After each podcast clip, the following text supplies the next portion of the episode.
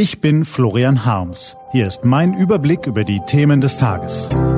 T-Online Tagesanbruch. Was heute wichtig ist. Mittwoch, 9. September 2020. Da ist es. Das Inferno.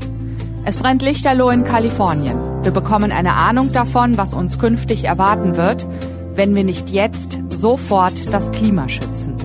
Gelesen von Ivi Strüving. Bevor es losgeht, ein kurzer Spot. Sind wir noch ganz dicht? Immer mehr Menschen leiden an Osteoporose. Deshalb braucht es die Aktion Knochenstarkmacher. Informier dich auf aktionsbündnis-osteoporose.de. Was war? Wir brauchen nicht den Jahresrückblick abzuwarten, um festzustellen, 2020 ist ein Jahr wie keines zuvor. Klar, Corona denken Sie jetzt. Doch schon zu Beginn des Jahres wurden wir Zeugen nie dagewesener Ereignisse. Erinnern Sie sich? Als gewaltige Feuer durch Australien fegten, riesige Wälder und alles Getier darin in Rauch aufging, Städte wie Sydney von Bränden belagert wurden? Nach den langen Monaten der Pandemie haben hierzulande viele das Drama Down Under schon fast vergessen. Dabei müssen wir unser Gedächtnis noch nicht einmal durch den Blick in den Kalender auffrischen. Hilfestellung bekommen wir von der Natur. Die infernalischen Feuer teilt sie uns schmallippig mit, sind doch nicht deswegen einfach vorbei, weil ihr keine Zeit habt. Schaut mal hier. Jetzt brennt es lichterloh in Kalifornien. Und damit sich keiner zu der Behauptung versteigt, das sei doch jedes Jahr dasselbe und weiter keine große Sache, hat Mutter Erde ein paar Superlative beigesteuert. Es brennen das zweitgrößte Feuer seit Beginn der Aufzeichnungen. Und das drittgrößte. Und das viertgrößte. Gleichzeitig. Immer wenn wir meinen, die Wucht der Bilder könne uns nach all den Jahren der Extrembrände nicht mehr schockieren, ist wieder so ein Video dabei, das uns die Sprache verschlägt. Dabei ist die Situation denkbar simpel. Im Laufe der Jahre fallen die Brände immer heftiger aus. Als scheinbar weiser Homo sapiens sind wir dazu fähig, aus einer Häufung von Ereignissen und ihrem Trend eine Vorhersage abzuleiten. In 20 Jahren werden wir auf die Feuersaison 2020 zurückblicken und der guten alten Zeit gedenken, als die Brände noch halbwegs beherrschbar waren. Voller Sehnsucht werden wir uns erinnern, wie das Inferno damals nur Brennpunkte vom Schlage Australiens und Kaliforniens traf, auch wenn das zunehmende Züngeln in den Wäldern Skandinaviens, auf Grönland und in der sibirischen Tundra uns schon 2020 eine Warnung hätte sein müssen.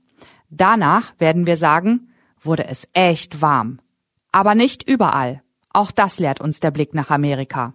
Während in Kalifornien gerade die Hitzerekorde fallen, fällt nebenan in Colorado ausschließlich das Thermometer.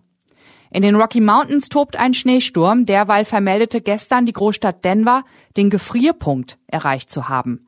Noch einen Tag zuvor herrschten dort, halten Sie sich bitte fest, satte 33 Grad. Ein solcher Temperatursturz so früh im Jahr noch ein Rekord. Dass die Erde vor Energie aus den Nähten platzt, hat vielfältige Konsequenzen, erklären uns die Meteorologen. Wie einen Akku lädt die Sonne unseren Planeten auf. Die Luft erhebt sich von erhitzten Ozeanoberflächen und rotiert kraftstrotzend in Wirbelstürmen in Richtung Land. Der Jetstream, ein wilder Höhenwind, der den Norden unseres Planeten umkreist, beult sich weit nach Süden aus. Wie eine Wand aus Wind hält er die kalte arktische Luft in seinem Inneren fest und schockgefriert die Orte, die er verschluckt. Außerhalb hingegen ätzt das trockene Land unter der Hitzeblase und füttert die Feuer mit trockenem Zunder. Bersten vor Energie erwarten uns die Extreme. Das ist die Botschaft der Natur aus Kalifornien und Colorado. Wir haben den Planeten unter eine Treibhausverglasung aus Kohlendioxid und Methan gesteckt. Die Sonne wärmt uns auf im kalten All und von all dieser Wärme lassen wir immer weniger wieder hinaus. Unser Planet weiß kaum noch, wohin mit seiner thermischen Kraft. Wir müssen ihm dringend helfen und auch uns selbst. Wir wissen doch, wie es geht, damit die nächsten Jahre nicht auch wieder werden wie keines je zuvor. Was steht an? Die T-Online-Redaktion blickt für Sie heute unter anderem auf diese Themen. Heute vor 20 Jahren begannen die Terroristen des nationalsozialistischen Untergrunds ihre Mordserie. In Nürnberg erschossen sie den Blumenhändler Enver Schimschek, es folgten neun weitere Morde an Migranten und einer Polizistin sowie zwei Bombenanschläge. Bis heute sind entscheidende Fragen ungeklärt.